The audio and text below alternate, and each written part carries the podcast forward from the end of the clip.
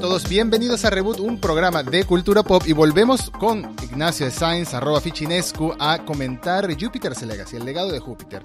En el capítulo anterior o en el episodio anterior del podcast al respecto de este tema ya hablamos única y exclusivamente del episodio número uno de la primera temporada, única temporada hasta ahora. Pero ahora, en este episodio, vamos a arrancar un poquito con nuestras impresiones generales de la serie, de lo que va de la serie hasta ahora, y después entramos full spoilers, full detalles de los ocho episodios. Ya vimos toda la temporada completa, ya la sufrimos por ustedes, antes que nada. Y ahora, bueno, comencemos con un saludo, Ignacio. ¿Cómo estás, Nacho? Hola, Edu. Eh, mira, estoy, estoy muy bien dentro de lo posible, teniendo en cuenta las circunstancias, y quisiera saber una cosa, eh, que, me, que, me, respondas una pregunta, a menos que la respuesta sea, eh, fuiste vos. Si la respuesta es, fuiste vos, no me la respondas. Eh, ¿De quién fue la idea de grabar dos capítulos de esta serie y grabar uno sobre uno solo y después tener que ver toda la serie completa, aun cuando ya sabíamos que estaba desbarrancando? ¿De quién fue esta pésima idea, Eduardo? Esta muy mala idea. ¿De verdad quieres que te responda? No, gracias. Podemos ir adelante con el próximo tema. Solo voy a decir que es de alguien cuyo diminutivo termina en cho. Del nombre. Su nombre, su diminutivo termina en cho. No en Edu, ni en Eduardo, ni nada por el estilo. Termina en Cho, es lo único que voy a decir. Fue una idea de, de, Camurocho, de alguno de los Posiblemente, de alguno de los Yakuza, sí, sí, sí, posiblemente, ¿ves? Está bien, te, te, te una, una, vendetta, una vendetta por la cantidad de capos de la Yakuza que matamos en, en, en tándem en sus siete juegos. Mira, eh, ay Dios, retomando la idea del episodio anterior. La verdad es que tenía, tenía tenía una ilusión de que esto terminara bonito, de que esto terminara bien, pero no, fue, fue, fue infumable. La terminé, honestamente, empezamos con las impresiones sin spoilers, la terminé de ver única y exclusivamente por morbo y por hacer este episodio. Pero todas las expectativas, todas las esperanzas, mejor dicho, que tenía al respecto de la serie, basada en el cómic que está basado, que de nuevo no lo he visto, no lo he leído por ahora, pero conozco al autor, conozco a Mark Millar, he leído sus su trabajos más más grandes en marcas más grandes, por así decirlo. No que el trabajo sea más grande, sino estamos hablando de Civil War, etcétera, y Old Man Logan. Eh, tenía esperanzas. Y es, es, es increíble cómo puedes tomar un producto base bueno y hacer una adaptación de mierda. O sea, hacer una adaptación terrible. Edu, lo que yo, mira, yo terminé de ver la serie porque habíamos quedado principalmente de que, íbamos a grabar esto, así que no tenía opción, no tenía forma de porque aparte fue mi idea, pero, eh, pero también yo disfruto mucho, amo el cómic, como dije en el capítulo anterior, y dije, bueno, pase lo que pase, hagan lo que hagan, por lo menos me van a dar ese momento maravilloso que está al final del tercer número del cómic. Por lo menos me van a dar eso, porque son 60 páginas de cómic. Obviamente van a llegar a ese punto.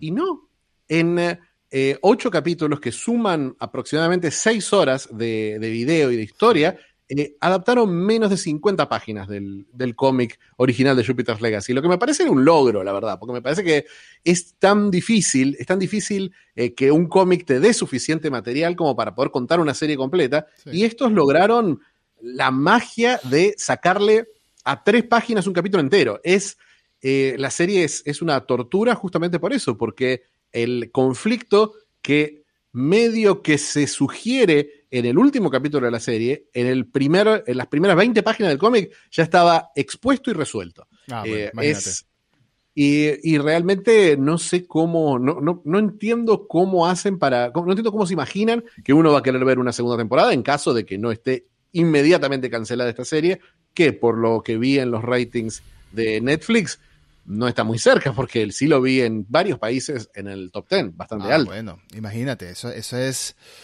extraño, pero bien por los actores, bien que tengan, siguen teniendo trabajo, Josh Duhamel y todos ellos, que, nunca está de más. Eh, pero no lo sé, es que es muy raro. Como, como, dice, como dijimos, en el episodio anterior analizamos solo el primer episodio, que ya sabíamos que teníamos puntos buenos y puntos malos a tratar, esperando que se desarrollara a lo largo de ocho episodios una historia digna, ¿no? Una historia buena. Y sí siento que, que hizo bien algunas cosas la serie, pero es más por el material base que por la adaptación como tal. O sea, todo lo que es la historia de la, de la década de 1920 y 1930 es bastante interesante. Ese viaje al pasado de la, de la anécdota es, al menos te, te, te, mantiene con curiosidad de ver qué va a pasar. Cambio, en el presente, todo lo que pasa en el presente es como que, en la serie, ¿no? No en el cómic. Todo lo que pasa en el presente es como que, ¿cuál es el conflicto generacional del que me están hablando? Si los protagonistas jóvenes salen tres minutos o algo así, por decirte de alguna manera el hijo del protagonista, que se supone que es como su sucesor o lo está preparando para ser su sucesor, mira, es que no me acuerdo ni cómo se llama el personaje. O sea, sé que se llama Brandon, pero su nombre es superhéroe, no me acuerdo. es que no salió nunca. Paragon. Eh, y no, no, es que me acuerdo por el cómic, me acuerdo porque es una de las, de las, de las alineaciones de Mass Effect. Y solo, solo porque estaba leyendo de Mass Effect hace un rato. Por un juego, un, por un juego que salió hace poco, que era, eh, hace, hace tiempo, que era bastante, bastante entretenido. Creo que era de Epic también, ¿no? Sí, era de Epic. Sí, sí, un, fracaso, uno de los, de los un fracaso. fracasos de, pero tengo un grupo de amigos que lo jugó hasta, hasta, hasta decir basta. Yo nunca me sumé a ese vicio, pero bueno. No estaba basado en este personaje y hubiera sido horrible si hubiera sido así, porque es el personaje, es lógico que ese personaje que tiene una importancia altísima en el cómic y una importancia enorme, que es casi el protagonista del primer capítulo, eh, pierde protagonismo eh, a toda velocidad. Creo mm. que tiene que ver más que con la narrativa en sí, tiene que ver con el trabajo del actor y con que se nota mucho, especialmente después del capítulo 2, se nota muchísimo el cambio de manos que tuvo la serie y la enorme cantidad de reediciones. Em, comentábamos en Twitter con gente que le estaba viendo, con, Lucas Bain y con otras gentes que daban, dan vueltas por ahí, que, ven todo y que lamentablemente eh, estábamos todos... Sufren todo, como nosotros sufrimos esto. Todos sufrimos, todos, no, entendíamos qué, qué, qué, qué, era lo que querían hacer, pero sí se siente que hubo muchas reediciones, hubo muchos cambios de personajes, hubo muchos cambios de tono.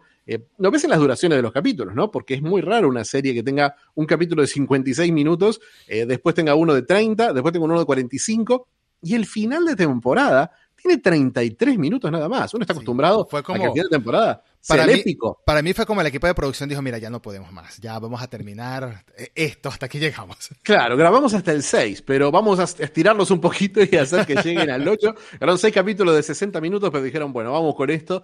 Hay una, hay, una gran confusión. Fíjate que también eh, dentro de los pocos positivos me parece que no estamos muy de acuerdo, porque a mí en particular la secuencia de los flashbacks, más allá de que la producción me gustó y me interesaban más los conflictos entre estos personajes que los conflictos entre los personajes del presente, me pareció, me pareció que era completamente innecesaria, porque lo único que te dice es, estos personajes consiguieron poderes, no te profundiza los conflictos, el conflicto que tienen Walt y Sheldon. En la primera escena cuando están con el padre todavía vivo, es el mismo que te terminan desarrollando en la última escena. No hay una evolución de estos personajes. El personaje de Shane, por ejemplo, la prometida de Sheldon, desaparece. Eh, y aparte, y no es una sorpresa que desaparezca, porque nosotros sabemos que está casado con la otra. Claro. Al conocer todo lo que pasa en el presente. Es como si estuviéramos viendo una precuela en vivo con una cantidad de explicaciones que realmente no, no profundizan a los personajes, porque para mí hay una gran pregunta. ¿Por qué esta obsesión de Sheldon con el código? ¿Por qué mm. esta obsesión con no matar? Entonces yo pensé, bueno,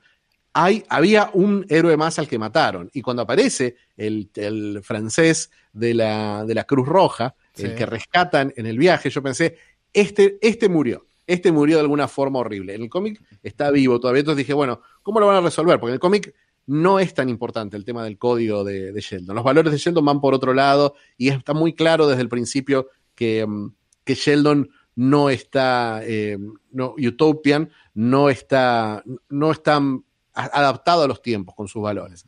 Eh, pero esta idea de no matar y todo eso no tiene nada que ver con los, con los valores del personaje original. Eh, fíjate que todo eso, toda esa, historia de los 20, a mí me pareció inútil. Me pareció que no, no te contaba nada extra y que era una forma, era una manera de dar vueltas infinita. Eh, nos hacíamos el chiste en WhatsApp hace unos días sobre el molino de la granja Miller. Ese viaje completamente innecesario, con idas y vueltas y repetidas, todo para tener una visión que la podría haber tenido en el capítulo 2. Porque. Es, muy extraño, es muy extraño. No estamos tan desalineados como piensas. Eh, que quiera. que que la, el arco de 1920 me haya generado más curiosidad no quiere decir que me parezca que haya estado bien hecho. De hecho, yo lo hubiese reducido los tres primeros capítulos, si acaso. El hecho de que el arco del pasado se extendiera al episodio 7, siete episodios de una precuela increíblemente larga e increíblemente ridícula en muchas ocasiones. Los dolores de cabeza random que le dan al protagonista de repente, sin explicación ni consecuencias. Era como que puro por enfoque en lo que está. ¡Oh, oh, oh! O sea, no, no, no se entendía nada. Eh, pero sí me generaba curiosidad, sobre todo porque empezaron a jugar con algunas temáticas interesantes, como el horror cósmico, por ejemplo, ¿no? Hay un momento, que eso también lo hablamos en privado, bueno, da igual lo que llamamos hablar en privado, pero hay un momento que, conversábamos Nachi y yo mientras comentábamos episodio a episodio, eh, en el episodio 3 o en el 4, que se nota claramente que hay un cambio. Es que parece que estamos viendo otra serie completamente distinta. Y eh, justamente cuando van a una granja en la serie, ahora entraremos más en spoilers, pero justamente cuando van a una granja, el protagonista va a una granja en la serie en el pasado, eh, las tomas incluso que le hacen a este actor que es el de That 70 Show, el papá del, protagonista de That 70 Show. Carl Smith, sí. ¿Él? Sí, que hacía de Red en That 70 Show. Eh, el actor este, toda la trama, todo el diálogo, el hecho que te hable del agua, de algo que aparece en el agua, de algo inexplicable, algo que te vuelve loco, es que estás hablando de H.P. Lovecraft, inmediatamente está clarísimo que, que se, eh, tiene su propio Cthulhu, ¿no? Por así decirlo, esta, esta serie. Entonces me generó curiosidad. Oye, o sea es, muy Lovecraftiano, es, muy Lovecraftiano. Pero vamos a ver por dónde va. Se siente casi como una adaptación apócrifa de Las montañas de la locura. Un poco. Eh, en particular la idea de la expedición, la idea de que van volviéndose locos de a poco los, los protagonistas. Pero eh, la gran, la, gran, el gran conflicto era de decir, bueno, esta parte nos va a revelar que Sheldon en realidad tiene sus propios motivos o eh, está mentalmente inestable. Pero en realidad no, porque Sheldon siempre tuvo la razón y em, cosas que parecían ser un foreshadowing de eso que iba a pasar, de, esa, de ese quiebre mental de Sheldon, hmm. eran, por ejemplo, la conversación con el, con el psiquiatra, eh, que es una, escena que está bien resuelta, está bien narrada. A mí ese cambio de tono, me parece que tiene, ese, cambio de tono lo podemos ejemplificar en un personaje claro. En el momento en que Brandon pasa al, segundo plano, que desaparece durante varios capítulos, mm. entra en la importancia del personaje de Hatch, que lejos es lo mejor de la serie. Es un personaje que es muy divertido en el cómic, pero esta es una lectura muy distinta y realmente parece un personaje importado de otra serie, un personaje que no se toma nada, absolutamente nada en serio, pero sí tiene una búsqueda interesante y una genealogía interesante, porque es, no es casualidad que Hatch sea el personaje más interesante del presente, tanto que eh, sus escenas con Chloe hagan que Chloe sea más interesante, sino, que, sino que por ahí eso se refleja con George, que es el, el personaje más complejo de los del pasado. Es como que ese contrapunto de padre e hijo está sugiriendo que hay algo más interesante detrás y que hay algo que quizás hay motivaciones que no vienen de esta cosa tan primitiva, tan básica de, héroe villano, que son las que tienen Sheldon y Walt, porque, eh, bueno, sin, ya sabemos que vamos a spoilear, me parece que es claro desde el primer capítulo de la conversación con Walt con Brandon en el techo, que em, Walt está interesado en sabotear esta idea de, de lo que quiere Sheldon. No sabemos hasta qué punto, sabemos que no están en la misma página, pero creemos que Walt es un tipo de base noble. Eh, obviamente se va revelando que no es tan así, capítulo a capítulo, hasta que se hace la revelación final, porque. Poniendo en segundo plano a Hatch, que es un gran personaje, el mejor actor de la serie es sin duda Ben Daniels. y, claro, por supuesto. Y logra salvar a un personaje que tiene problemas de motivaciones rarísimos, porque realmente pasamos de verlo como la víctima llorando en el, en el acantilado eh, a punto de caer a él traicionando a Sheldon y realmente no vemos una progresión clara. Vemos que hay un conflicto, pero siento que hay un bache en esos 90 años de qué pasó en el medio en esos 90 años que convirtió a Walt de un tipo que era básicamente noble y estaba dispuesto a perdonar al hermano, porque si no, nunca hubieran abierto esa puerta. Em, era un tipo que estaba dispuesto a, hacer esos puentes a este otro tipo 90 años después. me parece que se podía contar eso en estos ocho capítulos. Son mucha, es mucha historia. Hay un lugar para contar esto. Realmente, cuando empecé a ver la historia de los 20, yo pensé que iba a ser un poco como era en el cómic y como era con esta segunda miniserie paralela, Jupiter Circle. Yo pensé que íbamos a saltar un poco en el tiempo, que íbamos a ver primero los 20, después los, años de la Segunda Guerra, después los 60, después el momento en que se reveló Skyfox. Em, todo eso eh, está un poco contado, está un poquito contado eh, casi, casi como, como, como suelto. Sí, de eh, manera anecdótica, de manera anecdótica. Exacto, son anécdotas dentro de la historia que informan la, la, visión que tenemos sobre la Union, pero realmente no nos suman nada al desarrollo de los personajes. Entonces, veía esto, veía un Sheldon que, del que no se nos revela absolutamente nada. Siempre es un héroe, siempre es noble, siempre quiere lo mejor. y está equivocado, sí, pero está equivocado, lo vemos por contexto, no porque él en sí esté equivocado. Está equivocado porque no quiere ver lo que está pasando alrededor. Eso es incapaz de ver esto, pero eso lo sabíamos en el capítulo 1, eh, que nos dijeron esto. No es que es algo que se va revelando lentamente sobre, sobre Sheldon, sino que es, como toda la serie, una reiteración constante de los mismos puntos. Chloe es rebelde, rebelde, rebelde, rebelde. Brandon quiere impresionar al papá, impresionar, impresionar, impresionar. Eh, Sheldon quiere, tiene el código, el código, el código, el código, y son como todos caballitos que tienen sus, cosas en los, no tienen diferentes los matices, ojos. No tienen diferentes matices para nada. Y eso no, se suma... matices, no, no, hay una evolución, ni una riqueza. Eh. Y, eso se suma al hecho de que la serie se toma demasiadas libertades de guion. Yo te acepto una, te acepto dos, te acepto tres cosas que tú tienes que decir, bueno, porque sí. ¿Por qué pasó esto? Porque sí, ya. Te lo acepto, pero cuando son tantas, son excesivas incluso. El simple hecho, yo no, yo no busco que una historia de superhéroes, o sea, yo no busco algo aquí como lo que Snyder dice querer expresar en sus obras, que son súper realismo, súper seria, súper profunda. Yo no busco una historia que me cambie la vida en, una adaptación de un cómic, ¿no? Puede, puede cambiarme la, en darme alegría brevemente, al menos. Yo no busco algo así, pero sí busco algo que al menos tenga que sea las lógicas que plantea su universo las construya bien o las siga, ¿no? Y, ¿no? y no sencillamente tome a la audiencia por tonto.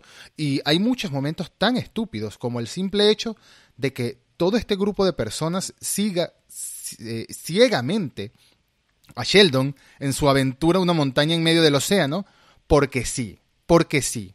Y al final el hermano que no le creía, que, no, que había pasado aquel trauma, que si su papá se murió, que si la empresa y todo, que si el niño mimado, el favorito, igualito le sigue haciendo caso. Hay una escena en la que están con un capitán, sin entrar en spoiler, un capitán de un barco que lo está intentando convencerlos, que lo lleve a esta, a esta isla misteriosa, que no saben, no saben perdón, lo, que los lleve a un punto en el océano Atlántico que no saben qué hay, así de sencillo. Donde hay rumores, que es como un triángulo de las Bermudas, hay rumores que ahí desaparecen barcos. Bueno, intentan convencer a este señor, nadie está convencido, este, y ahí el hermano, eh, Walt, pone una paca de plata en la mesa. No se supone que esta gente está en ruina. No se supone que esta gente quebró todo. Se están gastando sus últimos ahorros para complacerle la locura al que estaba ilusionado. No, no tiene sentido. No es tiene que sentido. lo que no tiene sentido, para mí es un doble sin sentido. Porque primero, no tiene sentido que le sigan la locura eh, cuando lo único que lo ven es a él hablando solo y los, man, los lleva a, la, a, lo que parece ser la muerte una y otra vez. Eh, no hay carisma que te lleve en esa dirección. Y después, cuando llegan, cuando ven la isla, no tiene sentido que no lo sigan. Porque en ese momento ya está, ya demostró que sus visiones están claras. En ese momento vos te callás y lo seguís. ¿Por qué vas a decir, no, volvamos? ¿Pero las demostró? Se encontró una isla. Porque okay. encontró una isla mágica en la que salen árboles de la nada. Ah, y bueno, vos decís, sí. bueno, claro, ahí cuando sí. salen árboles de la nada y te están frenando, vos decís, ¿sabes qué? Vamos a escucharlo a este muchacho. Eh, pero no, todos empiezan a agarrar las pistolas y disparar y a llorar y a pagar, a petear. Es, es una. Es un combate eh, ridículo de, de, egos que no tiene nada que ver con lo que está pasando, con lo que estamos viendo en la acción. Y me encanta Entonces, que ese momento, sí. justamente, que tengo que hacer la pausa para acotar esa, esa. Tuve que retroceder para intentar entender qué estaba pasando. Ese momento, sí. justamente, previo a que empiecen a salir árboles del suelo en la isla, previamente, cuando terminan de llegar, terminan de pasar la parte de los árboles y hay un desierto, ¿Sí? todos se, se, detienen y. ¡Oh, ¡Dios mío! Un desierto. Y cuando voltean y empiezan a salir árboles del piso, lo que hacen es ¡wow! Y ya. O sea, ¿por qué le sorprendió el desierto? ¿Cuál fue la necesidad de esa escena, de esa reacción sobreactuada y ridícula? ¿Qué buscaban ahí? Yo no los culpo a ellos. Yo me imagino que les dijeron, mira, ustedes van a voltear y van a ver algo muy sorprendente en esa pantalla verde que están viendo ahorita. Ellos no sabían que iban a poner, ahí podían haber puesto, no sé, un Barney gigante, que sé yo, un tiranosaurio rex. No sabían qué iban a poner, pero era un desierto. Entonces se toma demasiadas libertades de guion y demasiados momentos eh, ridiculizados al extremo. Y por eso pasé los ocho episodios. Y es triste, pero pasé los ocho episodios intentando rescatar lo que me, lo que me gustaba de un montón de cosas que no me gustaron. A mí, si no me hubieran gustado, a mí me, me gustaron mucho los capítulos 3 y 4 más o menos, 3, 4 sí. y 5 por ahí. Sí, a mí también. Que, es, que son los que se centran en Hatch, los que menos tienen, eh, los que tienen escenas en los 20 pero están muy centradas en George, y en los que, en los que por ahí hay menos acción superheroica o la acción superheroica es más sutil. Eh, por ejemplo, todo este submundo en el que se mueve eh, Hatch o el choque de la camioneta, por ahí dije, wow, esto es una buena escena. Choque sí. de la camioneta se siente, eh, se siente espectacular realmente. Sí, sí, la fiesta de Chloe y el tipo que tira por un agujero en la pared. Esas cosas, esas cosas más de voice por ahí, me, me, cerraron un poquito más. Me parece que ahí iban en una dirección correcta, pero realmente se fue para otro lado especialmente en la forma en la que estiran el conflicto básico de la serie, porque tenemos dos conflictos. Uno es en el pasado, que es, bueno, cómo, cómo consiguieron los poderes, eh, que no es una pregunta que nos expliquen, porque no, no se entiende tampoco de dónde Van, vinieron los poderes. planeta, van a- van a- ni siquiera van a Júpiter, van a una luna de Júpiter. Ojo con Van eso. a una luna de Júpiter y ahí les dan un poder, pero no, no sabemos nada sobre los que les dieron el poder, ni qué tuvieron que dar a cambio. eh, Son dignos. Ni que, son dignos, sabemos que son dignos nomás, pero no entendemos eh, si es bueno o malo que les estén dando este poder, si esto hay que cuestionarse un poco eso, si volvieron a ver estos bichos en los últimos 90 años.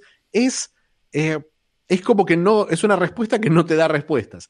Y a la vez, el otro conflicto que tenés, que es quién está clonando a los villanos, Mm. eh, no te lo resuelven hasta el final de la serie, lo estiran hasta el infinito, todo este tema de toda la lógica, toda la logística de, bueno, ¿cómo hacemos para revisarle el cerebro a este tipo que le volaron el cerebro en el capítulo 1 y que recién lo hacemos en el capítulo 8, después de meses de, meses, no, porque no pasan meses en la historia, pero después de una sensación de que pasan días y días y días de preparar algo que podrían haber resuelto en el capítulo 2 tranquilamente. Está bien, entran caracterizaciones interesantes, me parece que hay personajes que aparecen más adelante en el cómic que aparecen un poquito antes acá, que son Barnabas Wolf y, um, y Raiko, que son personajes que por lo menos son tienen un tono distinto a los héroes que se toman a sí mismos tan en serio. Barnabas Wolf es un lindo, el, el- el forense Sí, su- sí, con sí. superpoderes, es, es un personaje bueno, interesante, es una buena caracterización, es parte de esos buenos, eh, de esos buenos capítulos, pero realmente no se entiende por qué dan tantas vueltas. Y aparte,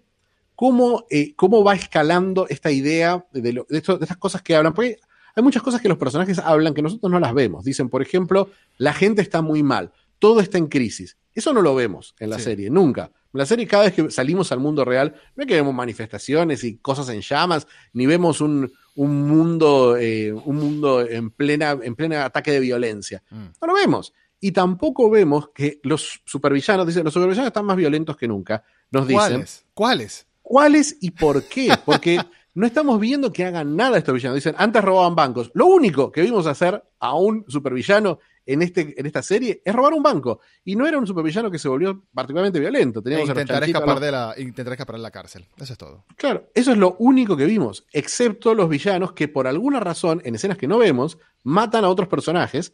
eh, porque viste que las dos peleas, que yo ahí sí creo, ahí sentí que me cortaron una escena. Hubo un momento, hay un momento en el que vemos dos muertos en el piso Sí. y están pegándole otro más. Y no entendés nada, no entendés qué pasó ahí. Hay algo, hay una escena ahí que se perdió.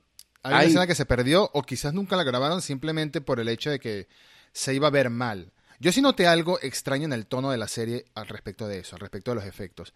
Recordemos que en el episodio anterior yo me quejaba de la, de la batalla final del primer episodio, del CGI, que lo notaba como, no sé, era todo muy, muy, muy cursi, muy ridiculizado.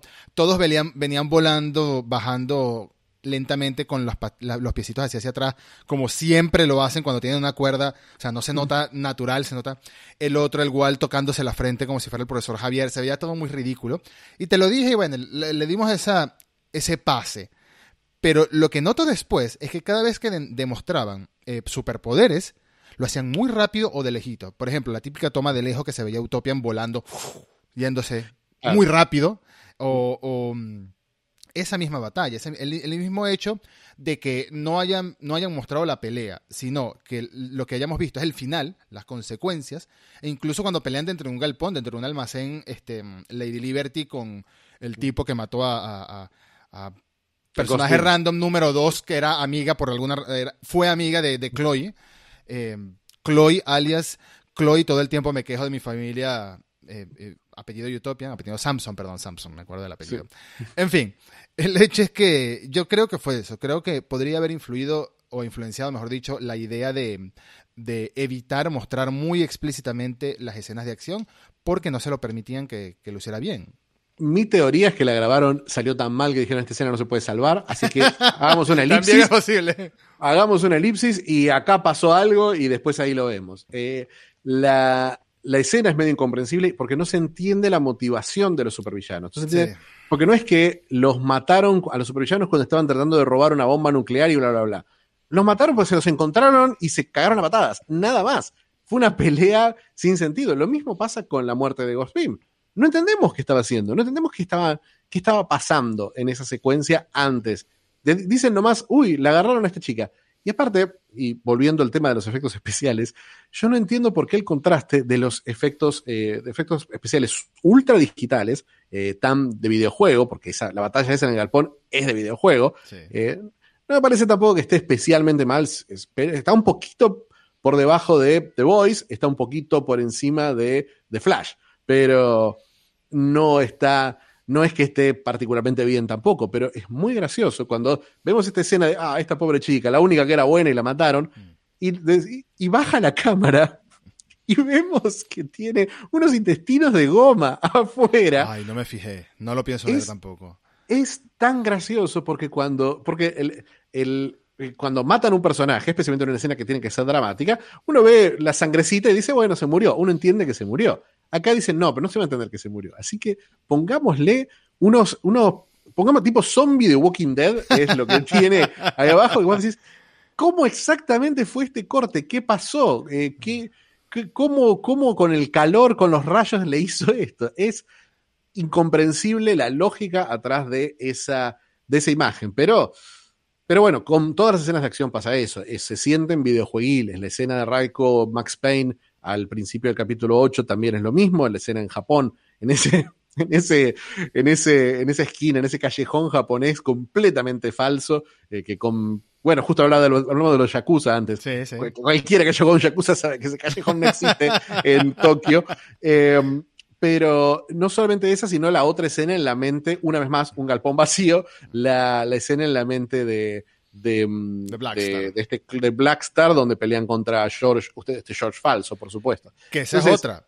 ¿Por qué George es malo? No lo explican nunca. es que no es malo. No, nunca es malo, en que en realidad es una creación de Walt, pero nos explican que se reveló. Eh, sí, sí, pero o sea, no nos explican ni siquiera por qué sospecharían de él que él fue el que creó el clon de. Sospechan, o sea, él fue, él fue el que se fue de la Union hace 40 años eh, y nadie entendió por qué y esto creen que es la venganza, dicen que es la venganza. Obviamente, a lo largo de la serie vemos a Walt, que Walt es el que siempre nombra a George, y cuando revelamos que George, el George mental había sido una creación de Walt como todo este plan, mm. eh, sí, una vez más se siente una resolución que vos decís, bueno, está bien, pero por ahí si me hubieras contado en tres capítulos, si me hubieras contado un poco más de historia en el resto, porque realmente no hubo una evolución de los personajes a lo largo de la historia.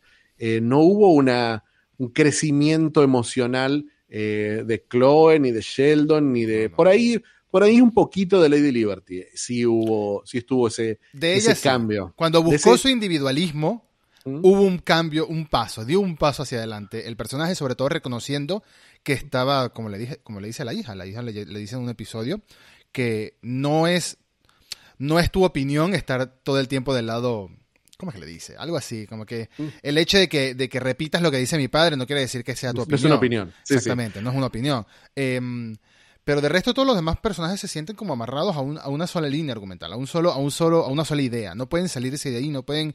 El famoso código. Es que empezando por el famoso código. Hay que seguir el código, hay que seguir el código, hay que seguir el código. Pero al final, ¿qué es el código? Que los superhéroes no manden y que no maten. Ya. Eh, Eso es todo. Esa es la gran filosofía en la que vive esta gente y que el tipo se pone amenazador incluso. Utopian se pone amenazador cuando otro de los superhéroes de la Union, rangos bajos, le dicen que ya no están, están dudando o algo así. Se pone con una cara de como de violencia, que me vas a matar, no y que no puedes matar. Es que hay una, hay una cuestión con este personaje que vos decís, bueno, eh, este código que claramente la serie dice no es no es relevante este código, no es relevante por lo menos para la realidad de los personajes o por lo menos para lo que quiere la, la, idea, me parece que lo que te transmite el final, el asesinato de la hija por parte de Walt, eh, me parece que lo que te transmite es, es, la idea de, bueno, este tipo estuvo digitando todo. En realidad, si el código funciona o no funciona, no lo sabemos, porque si todo fue una conspiración, si estos supervillanos cada vez más violentos, si la muerte de esta chica que tanto afectó a Lady Liberty, si todo lo que le pasa a Chloe en, cierto sentido, todo está digitado por Walt, entonces es muy difícil entender si el código tiene valor en sí. Y aparte falta la otra parte, que es ¿por qué? ¿Por qué existe el código? Si en los 20 no vimos nada que esté relacionado a ninguna de las dos cosas, ni a matar ni a mandar. Si yo me dijera que vimos en los años 40 que, qué sé yo, que George eh, quería derrocar al presidente y, decir, bueno, y ahora que los supers hagamos todo, bueno, ahí entiendo por qué decís, ah, bueno, trataron de mandar y salió muy mal, o el, el ansia de poder los corrompió, Mm. o si, alguien, si hubieran matado a alguien, o si hubieran dicho, bueno, vamos a matar a todo el mundo, y después digan, ah, mira, hay consecuencias. Eh, nunca entendés por qué este código es tan férreo, cuando el personaje de los años 20 no parece tener un código particularmente tan grande, porque en un momento, cuando está medio loco, dice, agarra una pistola y se la apunta a todo el mundo. Eh, y dice, está dispuesto a matar a alguien porque no le dan lo que él quiere. Entonces, no es que está dispuesto a matarlos para salvar a sus amigos ni nada por el estilo, sino No, que no, no. está dispuesto a matar a estos marineros con tal de que los lleven a esta El isla de la chonga. La famosa eh, queja de Walt que le dice mientras están caminando la montaña, eh, buscando, bueno, buscando lo que sea que estaban buscando, porque esa es otra, no sabían que iban a buscar en la isla, sencillamente camina en línea recta y ve qué pasa. La famosa queja que le dice que a ti te han dado todo, que tú eres el favorito de papá, que tú no has tenido que esforzarte por tu vida, que lo veías todo de una manera muy idílica, todo perfecto, todo bien, todo paz y amor, incluso al punto de que ayudó a que llevara la, la, la- compañía a la quiebra, ¿no? O sea, sí, no creo que se hubiese salvado, pero el hecho de te- intentar expandirse cuando el hermano le decía que el hermano era el que llevaba las cuentas, que no se podía, y no hacerle caso, eh, bueno, ya sabemos en lo que terminó. Eso te quiere decir que este, este Sheldon es el típico personaje niño mimado que todo tiene que ser como yo diga y ya, ¿no? Que si no salen las, si no es como él quiere, no las cosas no son, que tiene que ser a su manera, que, que de, de dar pataleticas, yo quiero, papá, yo quiero, yo quiero, yo quiero. Y toda la vida ha sido así y ahora quiere que siga siendo así con el bendito código, que tiene que ser a su manera o no es. Pero no existe una motivación real, no existe, para mí no existe en la serie, no sé cómo será el cómic, pero no existe un planteamiento de por qué el código es tan importante para ellos, más allá de la frase que le dice el psiquiatra este, eh, que me parece un buen detalle que el psiquiatra fuera un archienemigo de él que terminó obligado a, a ser su terapeuta porque no, al final no se veía muy feliz. No hay una motivación más allá de que él quiere mantenerse relevante mediante ese código, como que después del día que él cede el testigo a su hijo, que no creo que se lo ceda al testigo, eh, eh, que sigan sus creencias, que siga su modo de, de- de funcionar en los superhéroes mediante este famoso código y así va a mantenerse su imagen viva, su, su idea viva. Es Claro, ego, pero, es pero, no, pero no hemos visto a Sheldon como un tipo, hemos visto a Sheldon como un tipo mesiánico, ¿no? Eh, obviamente es un tipo que tiene la- el look de Jesús y todo. Eh, lo hemos visto como un tipo que cuando tiene una idea no, no, no la, busca sin eh, ver las consecuencias, pero no, no tiene sentido por qué es esta idea. Eh, con la isla lo vemos claramente porque lo vemos en sus visiones. La isla es irracional. El código supuestamente es racional, pero la serie nos dice que él está mal, pero no nos explica por qué es tan importante para él. Nunca realmente, porque no, no hay nada, no hay nada que, que lo explique en su pasado ni en su presente. Y quizás está en esos 90 años que no vimos, pero lo mismo pasa con Walt. Walt es un tipo que tiene una especie de redención y reencuentro con su hermano y con George eh, al final de la historia de los años 20. Mm. Pero la historia moderna nos revela al final que desde el principio lo que vimos fue un traidor. Sí. Eh, que lo- desde el principio lo que vimos fue al malo. El villano es Walt. Pero tampoco nos lo explica, no, no- no lo explica, no, no nos queda claro eh, por qué es así. Nos queda claro qué es lo que quiere Walt y por qué es imposible eh, luchar contra Sheldon, pero no entendemos por qué el cambio de, de- el cambio moral de Walt. Walt era un tipo que estaba, que dijo, bueno, voy a unirme a todos estos con tal de eh, o sea, y- y su corazón era tan puro que logró abrir esa puerta. Exactamente. Eh, el Ahí- perdón fue real, ahí Exacto. no había un engaño. Exacto. Entonces, siempre- no, no es un engaño que lo viene, no es una- una- un rencor que lo viene alimentando durante 90 años, sino que es algo que resolvió hace 90 años y una vez más, no vimos el bache, no vimos la evolución de esas historias. Con todo lo que nos cuentan de Skyfox, de George, es parte de este anecdotario, pero nunca lo vemos a él antes. Entonces quizás hubiera tenido otra fuerza ver el George falso y nosotros hubiéramos dicho, pero ¿qué pasó si George era un Claro, tipazo? O sea, claro. nosotros lo veíamos que era un tipazo en los 20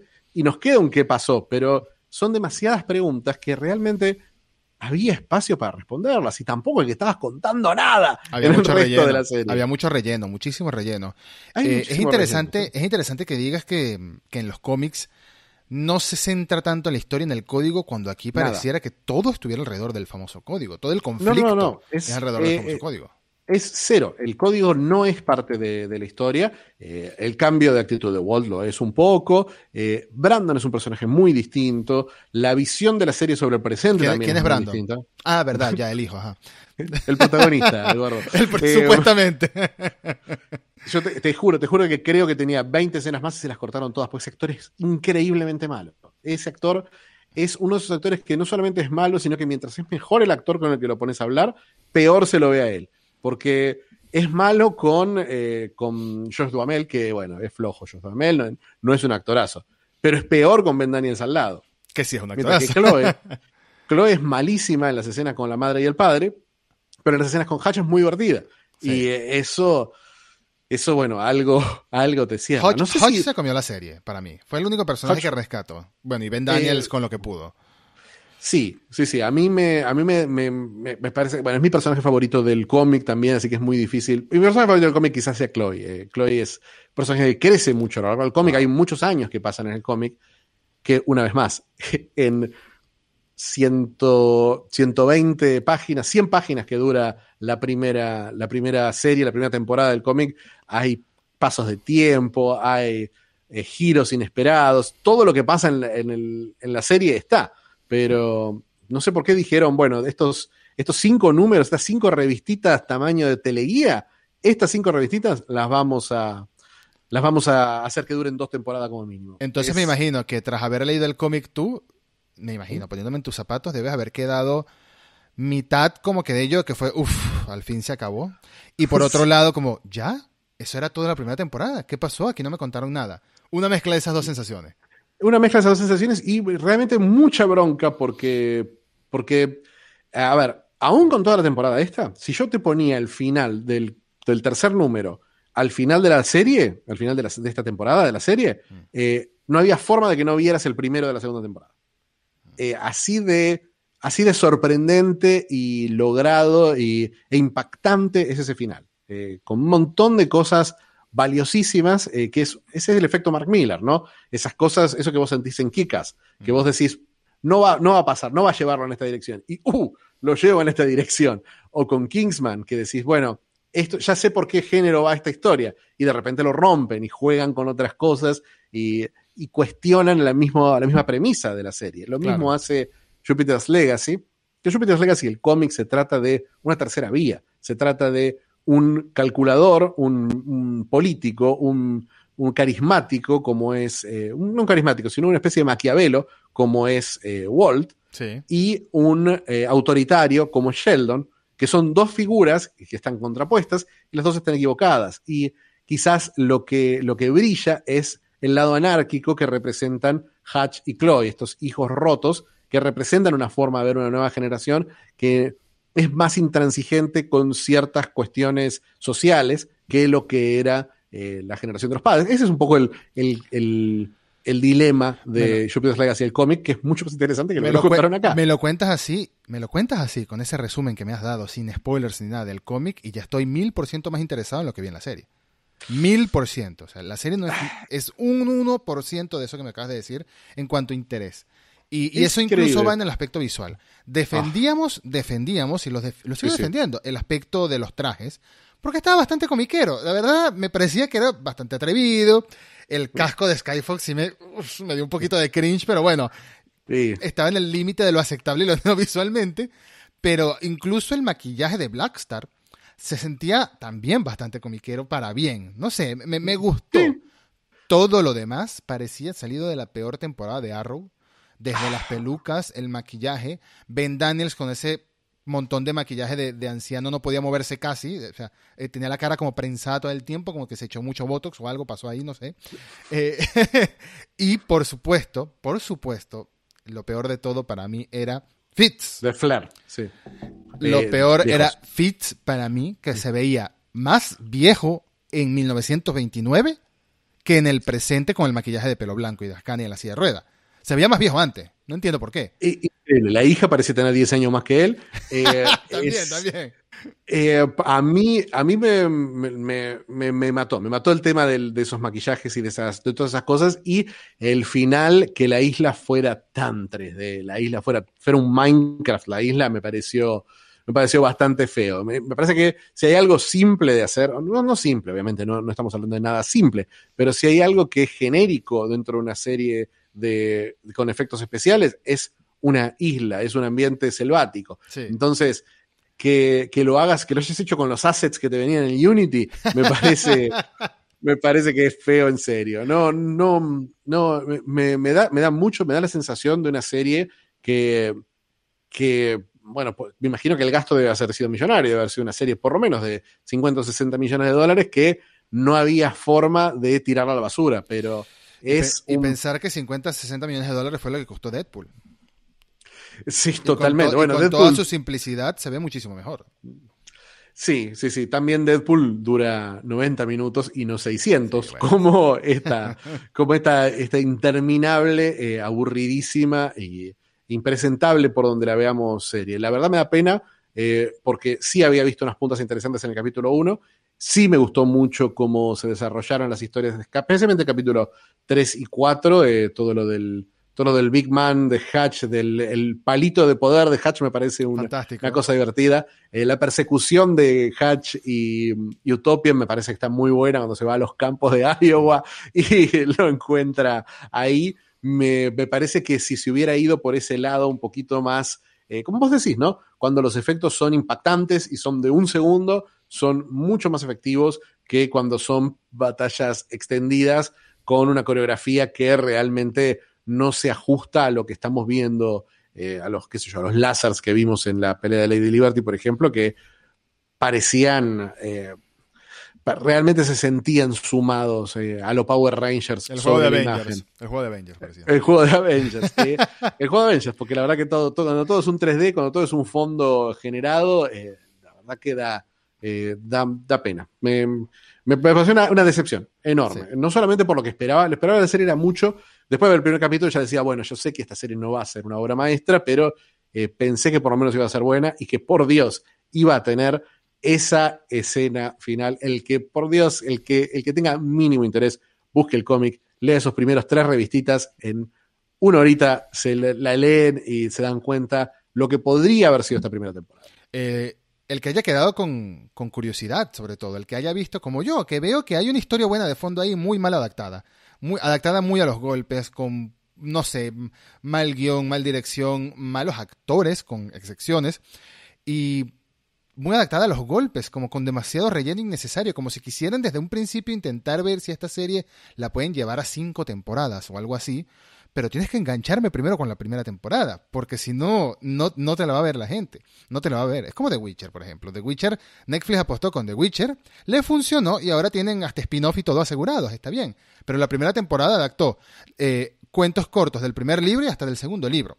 Aquí intentaron agarrar 10 páginas y sacar toda una temporada de ahí y no funcionó. Sí, Sí, bueno, pero, pero fíjate que hay una, una, tendencia en series que a mí no me, no me convence mucho, pero ponerle que en series, en algunas, en The Witcher en particular, en la idea de la primera temporada como precuela de sí misma, mm. como, bueno, así se conocieron estos personajes, creo que era efectiva porque cuando, eh, cuando tu unidad es la temporada, tenés un problema. Cuando vos decís, estoy contando una historia que dura una temporada. No, vos estás contando ocho historias que duran un capítulo mm. y esas ocho historias deben formar una historia completa en una temporada. Sí. Pero cuando estás haciendo una película de 400 minutos, obviamente va a tener, va a sentirse con rellenos. Por algo las películas no duran 400 minutos. The Witcher lo que tiene, la, genialidad es que aunque no pasa nada o no pasa mucho en la historia macro, que básicamente es The Witcher, Siri y Jennifer eh, cruzaron caminos, es la historia de esa primera temporada, eh, los, capítulos en sí cuentan historias completas y satisfactorias. Eh, cuentan eh, historias con personajes que después no los vamos a aparecer nunca más, pero que se resuelven y te dan, te contaron un cuentito, te contaron algo que se sintió que tenía un principio, un nudo y un desenlace. Westworld por ahí es el mejor ejemplo de una serie que cuya primera temporada es una precuela de lo que va a pasar, porque lo que en Westworld es una serie de un parque robot. Entonces vos pensás que en el capítulo 2 los robots se van a revelar. No, mm. tardan una temporada en revelarse. Pero logran hacer cosas interesantes. Por ahí algunos no les parecerán tan interesantes. Yo soy muy fanático de la serie. Como a mí. Pero veía tu cara y ya. la primera temporada me encantó, pero ya después de la segunda fue como que. Ah, bueno, pero, vos, pero fíjate eso. La primera temporada en realidad no pasa nada. En la, la primera temporada es toda una previa a lo que pasa en los últimos 10 minutos del último capítulo. Pero es lo lindo de, la, de, la, ruptura de la ilusión del parque como si fuera real y lo que hay detrás. Eso te mantiene enganchado. Claro, estás jugando realmente con ese universo, con los límites de ese universo y lo que te dice sobre el futuro y sobre eh, la, relación que tenemos, sobre lo que creemos que no es, está inanimado. Entonces, esa, ese planteo estaba acá, creo que eh, vos hablas del código como algo que no tiene sentido y realmente sí, no estaba en el cómic, no, no tiene ningún tipo de sentido en la, en la adaptación. La verdad, eh, una decepción. Tomar ese, tomar ese concepto, el del código, como la columna vertebral que te hile todo, que todo se desarrolla alrededor de eso en el conflicto, me pareció un poco rebuscado o muy rebuscado porque no tiene el peso suficiente según nos lo están contando en la historia, como para que sea quien hile todo el conflicto. O sea, esto puede hilar un poco de conflicto al principio y después tiene que ir más allá. Después tienes que desarrollarme si me hubiese desarrollado lo de Walt antes, a la mitad de la temporada, y luego comenzamos a ver a Walt como villano realmente, y después me dejas un cliffhanger de verdad en el episodio 8, bien. Cambio, aquí es como que siento que la serie va a empezar a arrancar de verdad en la segunda temporada, que es lo que estás diciendo, y ya no tengo interés ya no tengo interés. Quizás vea un episodio si la renuevan, por darle una segunda oportunidad, pero lo más probable es que me vaya directo al cómic y me evite molestias, de verdad. Eh, ya para ir finalizando, porque hemos hablado suficiente, lo más, más que suficiente de esta serie. De hecho, lo que me gusta de estos dos episodios que hemos hecho de Jupiter's Legacy es todo el contexto que hemos dado alrededor. Por ejemplo, en el episodio pasado hablamos mucho de lo que es el crecimiento de las adaptaciones de historias de superhéroes o de cómics fuera de DC y Marvel, que está trayéndonos cosas buenas, como Jupiter's Legacy, no, Jupiter's Legacy no, como The Umbrella Academy, The Boys, etc. Eh, en cambio, ahora también estamos hablando de, de, lo que es este concepto de jugar con esto, esta idea de hacerte una primera temporada con una precuela, cuando puede funcionar y cuando no. Lo que sí quisiera ver si podemos finalizar el episodio con dos cositas. La primera, mm lo que más te gustó y lo que menos te gustó de Jupiter's Legacy, esta primera y quizás única temporada. Me gustó, lo que más me gustó fue, lo, repetí varias veces, eh, me gustó muchísimo eh, Hatch como, como, personaje, me parece que es el corazón de la serie. Eh, me hubiera gustado tener más de ese personaje, me hubiera gustado que esté desde el principio, pero creo que en la historia de Hatch, Chloe y la búsqueda de George y la verdad sobre George, vamos a tener algo, algo interesante en la hipotética segunda temporada. Mm. Y lo que menos me gustó, hay muchas cosas, hablamos eh, en macro, pero en micro te voy a decir una escena. Hay una escena, hay una escena. El capítulo 2 es el peor capítulo. Eh, el, 8 es el peor capítulo. Pero el, 2, es un increíble, es el capítulo del que hablamos la otra vez, que eran los capítulos tipo, tipo CW. Eh, y no, no nos referíamos a Supernatural o a, o las series de DC. Nos referíamos a Dawson's Creek. Nos referíamos a. a River estas, a estas, claro, estas conversaciones emocionales entre personajes que están como escritas de una forma súper genérica. Hay una conversación entre Sheldon y Chloe en el capítulo 2 que es una conversación súper eh, súper superficial de lo que están pasando estos dos personajes, que una vez más reiteran su conflicto, reiteran su conflicto, y en un momento para la escena. Terminan de hablar y yo no entiendo qué es exactamente lo que pasa. Creo que Chloe se pone a llorar, pero es tan mala la actriz, tan malo el actor, tan mala la puesta en escena y tan malo el guion, que no se entiende, que es como si se olvidara la letra y estuvieran esperando que dijeran toma dos, pero nadie dice. Y, sí, y corta la escena. Es una escena inexplicable. Es una de esas escenas para, para ver y estudiar cómo no escribir eh, una, escena emocional, que obviamente no es el fuerte de Steven the Knight, pero bueno. Sí, sí, sí. En mi caso, lo que más me gustó, te podría decir, es cuando la serie jugó con eh, bordar otros temas y otras tramas y otros estilos más allá de la historia típica de los superhéroes, ¿no? Sobre todo ese arco en el episodio 3 y 4 que es Sheldon aceptando que está loco, mas no está loco, o sea, dudando de su cordura, dudando de su razonamiento. La conversación con el señor de That 70 Show, por más que tiene momentos muy forzados, por más que tiene momentos muy cursis, muy ridiculizados, las tomas que le hacen de la cara muy cercana, el hecho de que, de que digan que tenía un zumbido en el oído, de que vio algo y todo ese juego con, con Lovecraft, todo ese juego con el terror cósmico, me pareció que era muy interesante y que tenía mucho potencial y me hubiese gustado ver más al respecto. De hecho, la primera vez, la primera vez que aparece el padre de Sheldon muerto en su, en su cara, ¿no? Que lo ve con todas las cicatrices, con los gusanos, me sacó, uy, dije, ¿qué es esto? Qué bien, qué bien que giro está dando aquí, qué bien termina este episodio 2 que me acaba de tirar una escena random deleted scene de Dawson Creek temporada 9, ¿no? Qué bien terminó esto. Pero ya sabemos que queda hasta ahí, no, no es que lo aprovechan mucho. Y lo no que solo menos- eso, sino que, sino que, eh, sino que cuando, cuando, los, cuando llegamos a ver el, error- el horror cósmico, son unos kryptonianos re buenos. es, es como, como, como si Lovecraft, al fin- es como Lovecraft con final feliz, es la, lo peor, la peor combinación Sí, posible. sí. Cthulhu eran los ositos cariñositos, en realidad. Sí, sí, ¿Y lo sí. peor? Y lo peor, lo que menos me gustó es lo desaprovechado que se siente el conflicto generacional. Me estás hablando de que la serie es un conflicto generacional y no existe.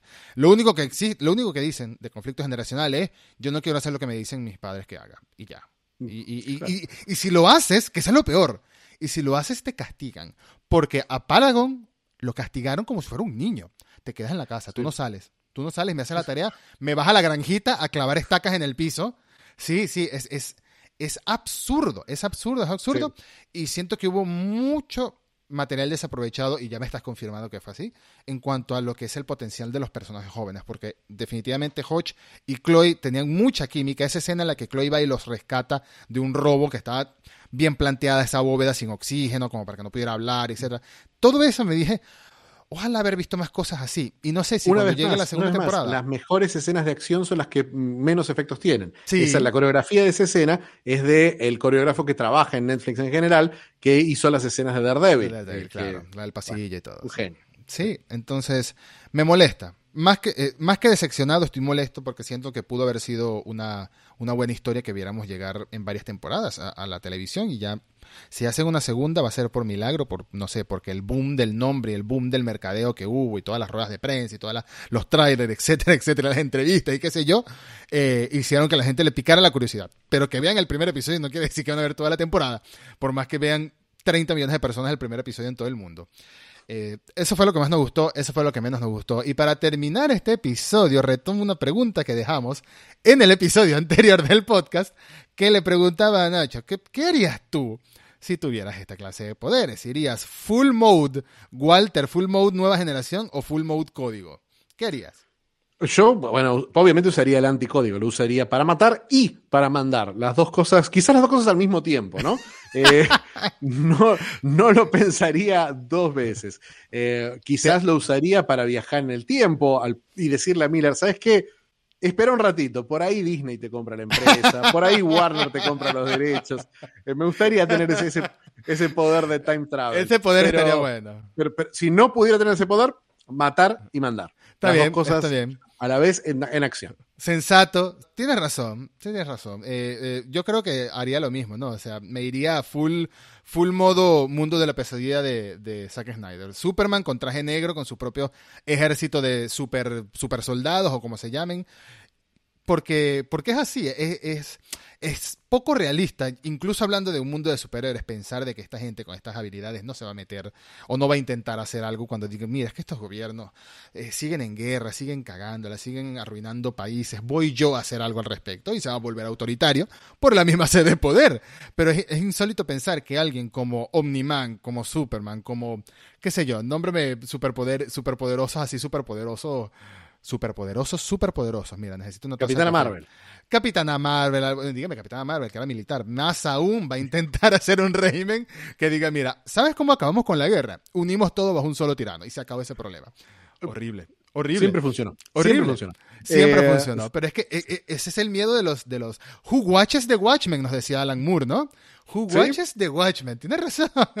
Alan Moore, quien por cierto vuelve, después de haberse retirado supuestamente, vuelve con una novela, creo, una serie de novelas. No, no, no, no vuelve con una novela. Vuelve con eh, una colección de cuentos y con un quinteto de novelas que se van a publicar más o menos en, en- en simultáneo, eh, que hablan de, de una Londres eh, oscura. Eh, va a ser. Una Londres oscura, posiblemente protagonizada por Eva Green, porque cada vez que hablamos de una Londres oscura y victoriana, pienso en Eva Green en Penny Dreadful de una vez.